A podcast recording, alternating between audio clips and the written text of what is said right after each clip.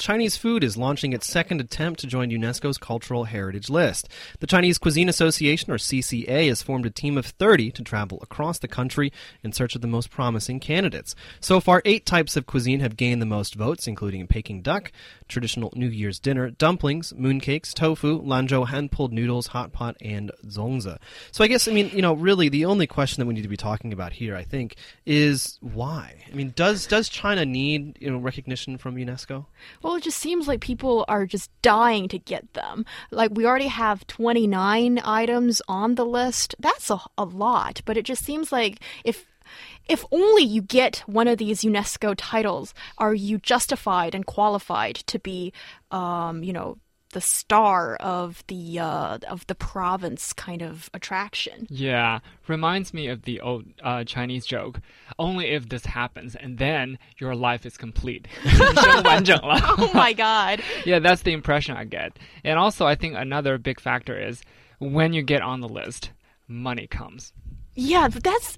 I wonder if that's just a Chinese thing. Or, but where does the money come from? I mean, the thing is, I mean, the thing is, I mean, we look at you know Mexico uh, their cuisine uh, is is under UNESCO. France and Italy, I believe, and, and also Turkey. I, am not sure about Turkey, but India as well is under is in UNESCO's uh, cultural heritage list as as well.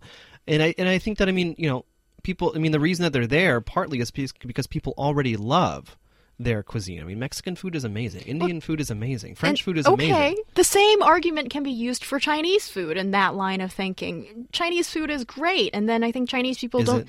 don't. Oh, of course, it's glorious, delicious. I love it so much. For yeah, proud to be Chinese at the moment. and anyway, so the point is, um, it just attracts a lot of prestige within the within the country mostly. I feel so. It's so, kind of it's kind of like the like another version of the Olympics. Like we have to have it because we have to have it.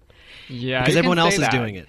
And also, I agree that you know the Chinese food, all those different uh, genres, all, all those different cuisines, they are fabulous already. But if they get on the list, you can bet your bottom dollar mm. when you go to those restaurants. That's true. They will proudly display the placard and, and say, you know, we are listed among the UNESCO Blah, blah, yeah, blah, and you need to pay more for yeah, that, apparently.